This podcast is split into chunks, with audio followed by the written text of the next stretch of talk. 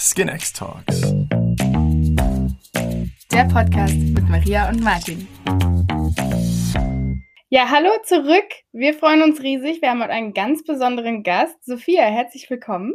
Hallo zusammen. Ich habe gesagt, ein ganz besonderer Gast. Das liegt zum Beispiel daran, dass du so eine spannende Geschichte hast. Vielleicht kannst du dich kurz vorstellen, ähm, weil ich weiß, es gibt unglaublich viele Stationen, ähm, die unglaublich spannend sind. Erzähl doch mal. Ja, mein Name ist äh, Sophia Tran. Äh, was soll ich über mich erzählen? Es sind tatsächlich viele Stationen, aber ich glaube, die wichtigsten sind tatsächlich, dass ich in den letzten äh, fünf Jahren einige hundert Startups begleitet habe im Tech-Bereich und ähm, ein Inkubator Accelerator Programm mit aufgebaut habe, so dass ich dann tatsächlich irgendwann gemerkt habe, dass es mir das so viel Spaß macht, diese Zusammenarbeit und ich dann beschlossen habe, mich dann selbstständig zu machen dieses Jahr und jetzt auch noch in Startups investiere, also unter anderem auch in Skin. Ja, da freuen wir uns natürlich besonders, das weißt du ja auch. Ähm, du bist ja von Minute eins quasi mit dabei, hast an uns geglaubt. Was sind denn so so die Kriterien, nach denen du dich sozusagen entscheidest? Weil du gehst ja sehr oft sehr früh rein, da ist ja noch sehr viel Risiko dabei. Wonach, wonach wählst du denn wirklich aus? Also in der Tat ist es auch so, dass ich äh, relativ einfach zu frühphasigen Startups komme, weil da ist einfach der Draht schon immer da gewesen. Und das ist auch das, was mir am meisten Spaß macht, weil man diese Startups, äh, das hört sich jetzt komisch an, aber noch formen kann. Also man kann da wirklich aktiv mit reingehen und die wirklich dann ähm, ja fachlich auch unterstützen. Und das ist auch eben das, was ich gelernt habe. Und tatsächlich ist es bei mir so, dass ich schon irgendwie ein Stück weit den Fokus auf B2C-Startups habe. Einfach, weil ich die am besten verstehen kann und weil sie einfach schön und Spaß machen. Ne? Das ist ja bei euch auch genau der Fall gewesen äh, oder ist es immer noch auch. Ähm, das, das ist so das, was ich herausgesucht habe. Und natürlich ist das, was natürlich auch alle sagen, das Grundentscheidendste das Team. So, und bei, bei euch, äh, beziehungsweise Maria, hatte ich dich ja zuerst kennengelernt, dann natürlich danach auch den Martin und ihr habt mich ja von vornherein sofort überzeugt. Also ich war ja hell auf begeistert damals und hatte richtig Lust, mit euch zusammenzuarbeiten. Ich hoffe, da sind wir noch so. Ja. Du hast gerade so viele spannende Sachen gesagt. Ich habe direkt 20 Fragen, die ich einwerfen könnte. Vielleicht fange ich ganz am Anfang an. Du hast ja gesagt, Inkubator, ne, hast du mit aufgebaut. Oder so ein Programm ja. zumindest. Ähm, ich werde auch selber ganz oft von Startups gefragt, sollte man das machen, sollte man es nicht machen? Was denkst du, sind die Vorteile von solchen Programmen und für wen kann das wirklich ein guter Fit sein? Ja, also in der Tat, ich kenne auch ein paar Startups, die laufen von Programm zu Programm. Das ist aus meiner Sicht jetzt nicht wirklich zielfördernd, weil man ja immer wieder doch das Gleiche lernt. Äh, ich, ich würde sagen, wenn man wirklich ganz am Anfang steht, beispielsweise auch zum Beispiel aus der Hochschule herauskommt, dann wird einem ja dort nicht unbedingt beigebracht, wie man, ja, ich sag mal, ein eigenes Unternehmen aufbaut. Und das ist ja doch dann sehr, sehr theoretisch. Und in einem Inkubator oder bei so einem Accelerator-Programm, da hat man ja schon mit vielen, sag ich mal, auch erfahrenen Gründerinnen zu tun eben aber auch mit einigen Menschen, die direkt aus der, aus großen Unternehmen rauskommen oder Beratern und, und, und, und die sich wirklich gut auskennen. Und deswegen macht das schon Sinn, dann so, also bei uns ist es zum Beispiel ein halbes Jahr lang, wo man dieses Programm durchläuft. Und da bekommst du natürlich dann auch, ähm, ja, verschiedene Themen ans Herz gelegt, wie Marketing, Recht, Buchhaltung, Steuern, wie komme ich zu Investoren, wie muss ich mein Pitch Deck aufbauen und, und, und. Also das ist schon wirklich sehr, sehr spannend und es kostet auch nichts. Also im Prinzip kannst du das ja während deines Gründerinnenlebens, äh, Daseins parallel machen und hast eben diese Sessions einmal pro Woche. Plus, du kriegst wirklich ein richtig gutes Netzwerk zum anderen Gründerinnen und eben aber auch zu Investoren und Co. Also ich, aus meiner Sicht macht das eigentlich total viel Sinn. Du hast ja genauso wie Maria Elektrotechnik studiert, was ich persönlich gut finde. Ähm, und wenn man sich jetzt mal Tech anschaut, ähm, dadurch, dass ich selber ein großer Enthusiast bin, wie würdest du die Gewichtung sehen? Wenn ich jetzt äh, die drei Ts mir anschaue, Team, Traction und Tech, ähm, wie wichtig ist denn auch in aktuellen Zeiten ein eine valide Technologie im Vergleich aber auch zur Traction des Unternehmens, aber auch zum Team selber und der, und der Ja, ich glaube, man muss tatsächlich alles drei mitbringen. Man kann auch alles drei äh, tatsächlich auch lernen. Ähm, ganz, also ich glaube auch bei euch war es ja auch vor, wenn wir vor zwei Jahren jetzt gesprochen hätten, da wart ihr ja noch an einem ganz anderen Punkt. Also da habt ihr ja noch sehr, sehr viel ausprobiert. Und das ist ja, also macht ihr ja immer noch teilweise auch, aber ihr habt ja jetzt viel, viel, viel klareres Ziel und viel klaren Fokus auch vor Augen. Ne? Also es ist natürlich sehr, sehr viel auch bei Learning by Doing auch, aber aus meiner Sicht braucht es alle drei Faktoren und in einer gleichen Gewichtung aus. Also ich würde jetzt nicht sagen, dass das eine wichtiger ist als das andere.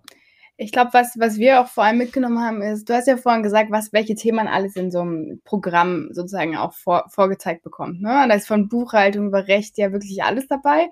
Und man muss als Gründer ja auch offen sein, wirklich alle Themen anzugehen. Ne? Ich meine, nicht alles macht Spaß und nicht alles ist schön, aber ich glaube, dieser Gedanke, sich selbst weiterzuentwickeln und zu lernen, ist halt glaube ich, einer der wichtigsten Punkte, den ich zumindest mitgenommen habe. Hast du denn so ein, so ein Beispiel, wo du sagst, das war wirklich eine krasse Journey, die ich da miterlebt habe in so einem Inkubator, wo wirklich nochmal so ein Wendepunkt vielleicht auch in der, in der Gestaltung der Startup-Idee kam? Ja, in der Tat ist es meistens dann doch so gewesen, dass sich einiges ändert, sobald ein Gründer oder eine Gründerin wieder rausgeht. Also es ist ja schon so, dass am Anfang irgendwie alles, alle total happy sind. Äh, man geht da gemeinsam zum Notar, da war ich auch schon öfters mit dabei. Und das ist schon wirklich sehr, sehr schön zu sehen, dann, wie sich die Startups dann darüber freuen, äh, dass sie dann da jetzt äh, diese Bindung eingegangen sind, die erst das eigene Unternehmen haben. Und dann kommt aber ganz schnell die Realität nach, ja, ich sag mal, halbes Jahr, ein Jahr, je nachdem, wenn man dann merkt, dass man nicht wirklich das Durchhaltevermögen hat oder wenn man selber merkt, okay, ich bin gar nicht der Gründertyp und eigentlich ist es irgendwie für mich deutlich einfacher, zum Beispiel, wenn man eine Familie hat, äh, dann doch irgendwie in einen festen Job reinzugehen. Und dann geht einem die Trennung los. Und dann ist das wirklich, dann, dann ist das Weinen ganz, ganz groß.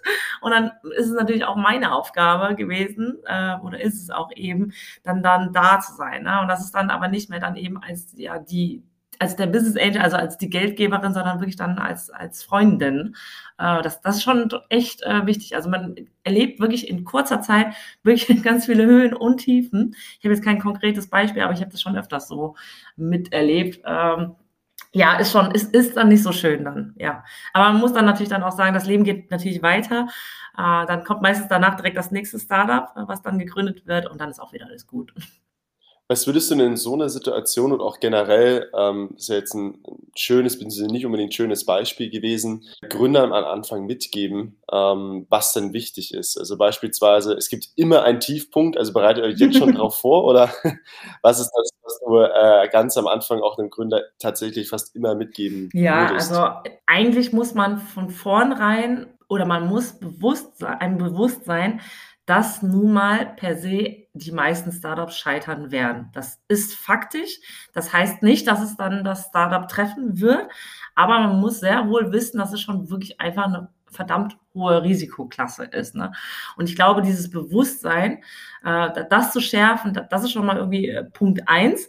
Und dann geht es natürlich dann darum, dann auch die Startups dazu zu sensibilisieren, dass nun mal eben ganz, ganz viele verschiedene Schritte oder Entwicklungsphasen kommen werden, so dass man nicht jetzt völlig überrascht ist. Und auch ganz oft ist es natürlich so, dass man, wenn man denkt, man hat es irgendwie geschafft, ähm, den nächsten Meilenstein, dass es dann eben doch nicht so ist. Ne? Aber ich glaube, dieses, diese mentale ähm, Stütze, ich glaube, die ist wirklich, die wird echt unterschätzt. Also man, man sieht das, man, man denkt, das ist so einfach und ich brauche einfach nur einen guten Entwickler und einen guten Co-Gründer und dann, dann läuft das Ding von alleine. Ne? Und so ist es einfach eben nun mal nicht. Und gerade wie hier in Deutschland, da ist es auch nicht immer so super einfach, an Kapital ranzukommen.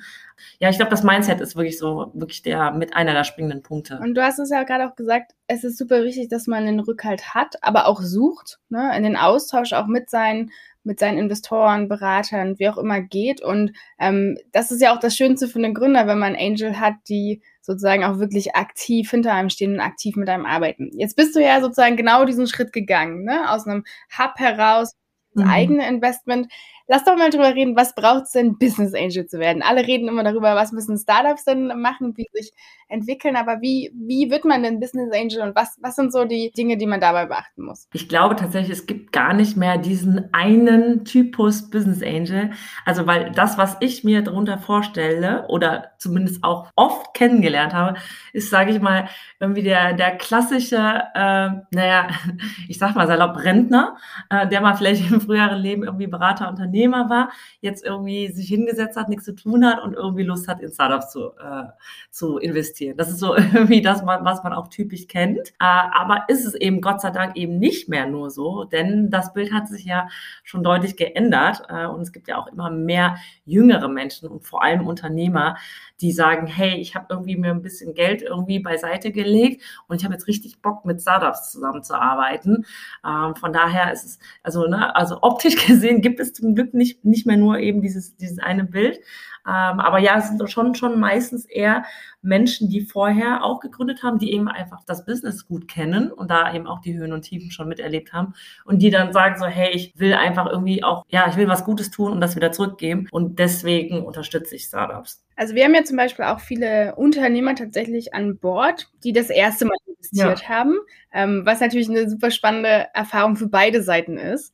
Ähm, was was ja. denkst du, sind so die Punkte, die man eben genau nicht so sehen sollte wie vorher in einem bestehenden Unternehmen, in einem Mittelständler? Ähm, ich meine, wir reden ja immer noch von Startup. Das ist schon anders, anderer Mindset. Äh, was denkst du, sind so die, die besten Tipps, die man denn, ich sag mal, neue Business Angel geben könnte? Auch da würde ich sagen, ist wieder das Thema Mindset super wichtig, weil man natürlich, ich sag mal, einen Mittelstand absolut nicht mit einem Startup vergleichen kann. Also allein die Prozesse, die Budgets äh, und die, der, der, der Weg innerhalb des Unternehmens sind ja komplett unterschiedlich. Und ich glaube, das, was ich auch oft mitbekommen habe, auch von Business Angels, die, die angefangen haben zu investieren, dass sie natürlich super ungeduldig sind, ne? weil, weil sie es nicht anders kennen. Ähm, das zum einen oder eben genau andersrum absolut nicht flexibel sind, äh, weil sie dann denken, ja Mensch, das müsste ja eigentlich irgendwie alles anders äh, funktionieren und viel schneller und, und überhaupt und warum das Startup nicht so und so äh, agiert aber man kann die Geschäftsprozesse einfach nicht eins zu eins vergleichen. Ne? Ich weiß nicht, wie es bei euch jetzt war, müssen wir jetzt auch gar nicht jetzt drüber sprechen, aber ich glaube, da, da muss man schon diese, diese Denkweise da so ein Stück weit ändern und vor allem das Startup machen lassen. Ne? Also da, das ist ganz groß äh, oder ganz wichtig, dass das Thema Vertrauen. Und zu sagen so, hey, ähm, ich, ich bin zwar dabei, ich habe zwar irgendwie Geld mit rein investiert und ich bin auch ansprechbar, äh, Ansprechpartner für meine Startups, aber ich lasse sie tun. Ne? Ich, ich greife da jetzt nicht operativ rein, außer man merkt, okay, die äh, springen gleich von den Klippen runter, da, dann vielleicht schon. Ne? Aber das ist eben ganz, ganz wichtig, dass man dann nicht zu, zu sehr in die Kontrolle reingeht. Ich glaube auch jetzt bei uns tatsächlich, dass wir da schon sehr viel gesehen haben von beiden Seiten, ähm, weil wir jetzt ja auch schon seit, seit längerem ja. dabei sind. Ähm, ich glaube, hier ist es wichtig, auch für Startups, sich ganz klar dann auch zu entscheiden, möchte ich diese ja. Personen auch dabei haben? Ist das entsprechend ein No-Go oder kann ich damit auch umgehen, auch richtig umgehen? Auf der anderen Seite komme ich aber auch gleich zu einem, zu einem Punkt, der auch spannend vielleicht ist als Frage an dich. Wie findet man dich denn? Also wie findet man denn als Startup, vor allem auch in aktuellen Zeiten, einen Business Angel beziehungsweise auch den richtigen mhm. Business Angel? Ja, es gibt natürlich verschiedene Wege, an Business Angel zu kommen. Ich meine, am einfachsten ist es, wenn man schon jemanden kennt, der Unternehmer ist, aus dem eigenen Umfeld. Also es muss jetzt nicht irgendwie jemand sein, der befreundet ist, weil das würde ich nicht unbedingt machen. Ähm, tatsächlich das zum einen und zum anderen. Was, was ich auch immer den Startups oder den frühphasigen Startups immer mitgebe, bei ganz vielen Pitch-Wettbewerben mitzumachen.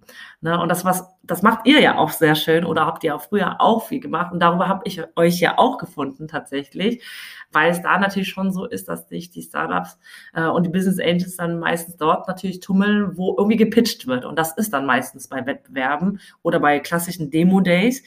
Ähm, und das ist natürlich schon eine Sache, wo man dann zum einen lernen kann, zu präsentieren, also sein, sein Pitch vorzutragen. Und je öfter man das macht, das, das kennt ihr auch, ne, desto besser wird man dann auch. Und natürlich sind dann da auch viele Business Angel unterwegs, die sich das schon gerne angucken. Ja, also, ähm, also ja. Sorry, das ist ein super spannendes Thema, ne? Auch eine Diskussion tatsächlich, die ich sehr oft habe. Du hast gerade gesagt, wir haben eigentlich ja. am Anfang gefühlt jeden, jeden Wettbewerb, der irgendwie ging, mit, ja. jede Messe, alles wirklich uns da getummelt. Trotzdem kriegt man auch sehr oft natürlich die andere Seite zu hören, ne? Ist das wirklich nötig? Mhm. Ist das der richtige Fokus? Ähm, ich meine, bei uns war es letztlich so, dass die meisten ähm, Partnerschaften, die sich entwickelt haben, tatsächlich real entstanden sind, aber die Touchpoints genau auf solchen Veranstaltungen waren. Ne? Und du weißt ja vorher nie, wen treffe ich da, wer ist da. Ähm, du kannst natürlich versuchen, dich vorzubereiten, aber es ist ja trotzdem immer so ein bisschen auch People-Business. Ne? Ähm, setzt du da eher auf digital oder offline oder ist dir das eigentlich egal, wie der Touchpoint entsteht? Also mir persönlich ist es tatsächlich egal, ob es jetzt online oder äh, in echt äh, stattfindet.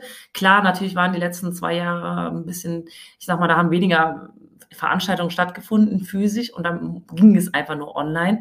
Und der Vorteil ist natürlich, dass man online innerhalb von kurzer Zeit sehr, sehr viele äh, Startups kennenlernen kann. Das, das ist schon sehr wohl so. Aber ich bin tatsächlich auch mehr der People-Fan und ich gehe wirklich lieber auch auf Veranstaltungen und lerne die Menschen in ja, wirklich in real kennen. Und ich sag mal, bei euch war das jetzt wieder das lustige Beispiel. Wir haben uns ja zuerst eher virtuell kennengelernt und dann wirklich, das hat jetzt ein bisschen gedauert, bis wir uns dann physisch getroffen haben. Ja. Ähm, aber da war irgendwie meine Intuition trotzdem, dass es direkt gematcht hat. Ja. Auch schon virtuell. Genau. Wo ich mir dann gedacht habe, ja gut, wenn, wenn das virtuell schon funktioniert, dann ist es ja in echt ja noch besser. Ne? Also das ist schon sehr, sehr viel, wirklich sehr viel Bauchgefühl, was man haben muss. Ausnahmen bestätigen ja auch immer die Regel, ne? Genau. Ich meine, wir haben uns ja gerade auf der Slush kennengelernt. Du hast es ja gerade, oder nochmal das erste Mal live sozusagen gegenübergestanden. Ähm, hast du trotzdem das Gefühl, ja. dass sich die Veranstaltungen verändert haben? Ich habe irgendwie das Gefühl, erst wurde alles total reingepresst. Also alle Kalender, Kalender waren super voll, gefühlt waren alle Veranstaltungen im gleichen Zeitraum.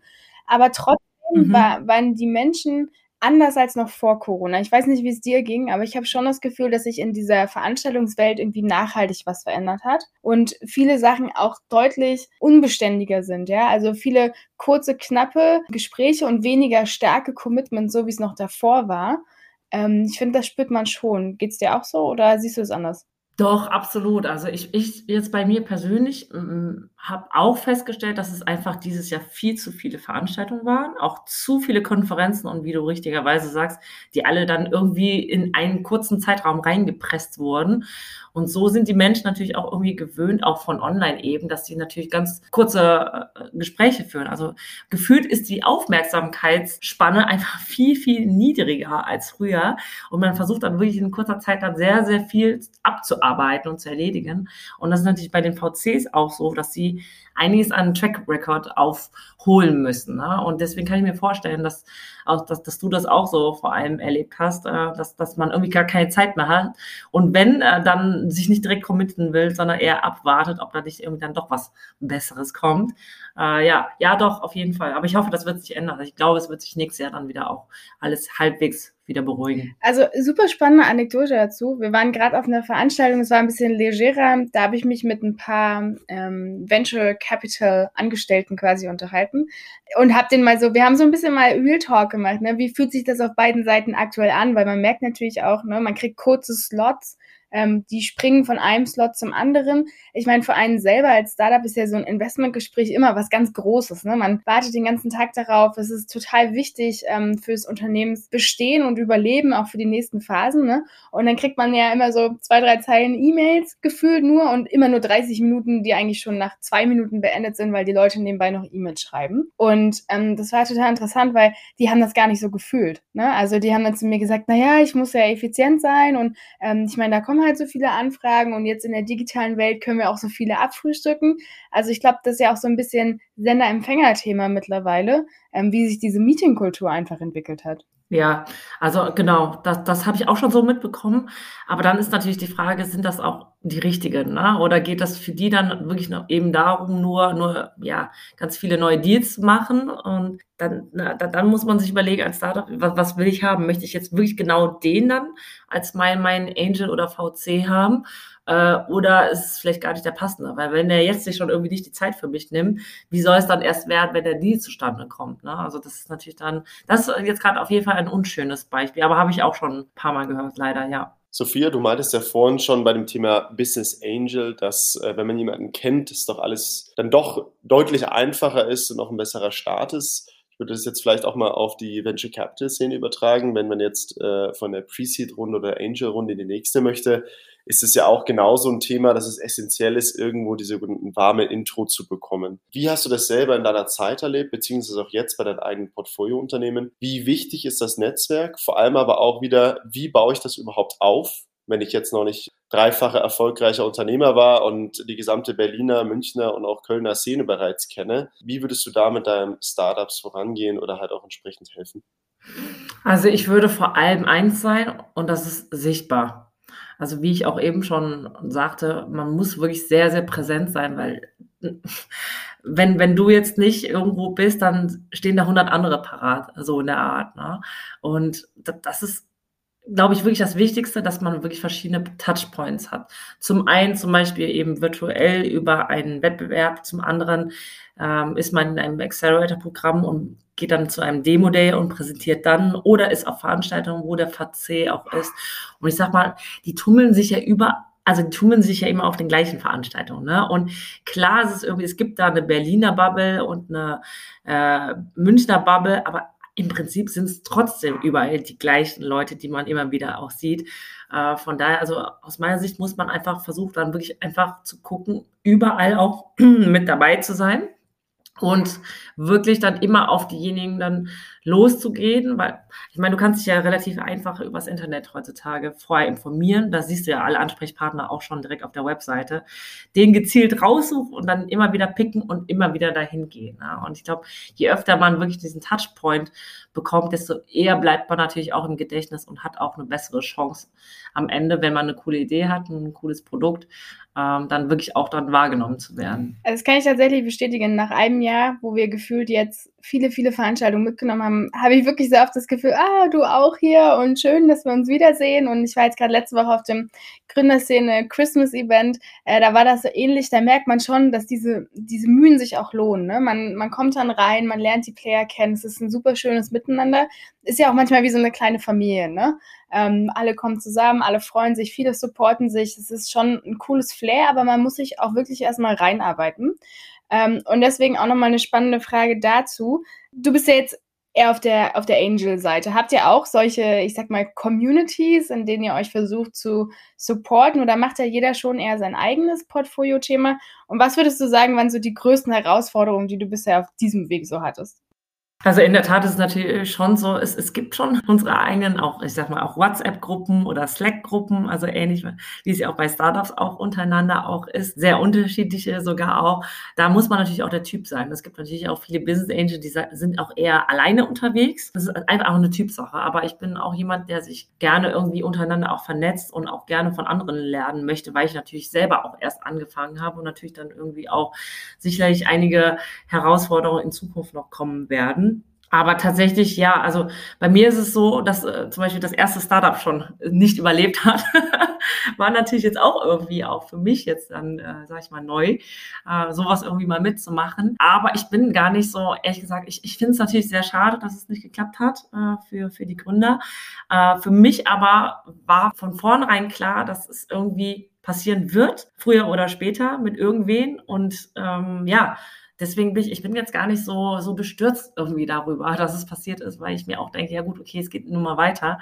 Und es war auch eine schwierige Zeit für die äh, durch Corona und Co. Und da sind wir wieder beim Thema äh, Mindset. Ähm, ich, ich gehe damit sehr locker, easy rum. Und ich weiß, dass es jetzt eben nun mal leider passiert ist, aber es geht auch weiter und ich freue mich und hoffe einfach, dass da andere Teams eben erfolgreich sind und sein werden und das sieht man jetzt bei euch ja auch sehr gut. Ähm, da habe ich auch das Gefühl, dass ihr echt alles gebt und das, das ist schon cool.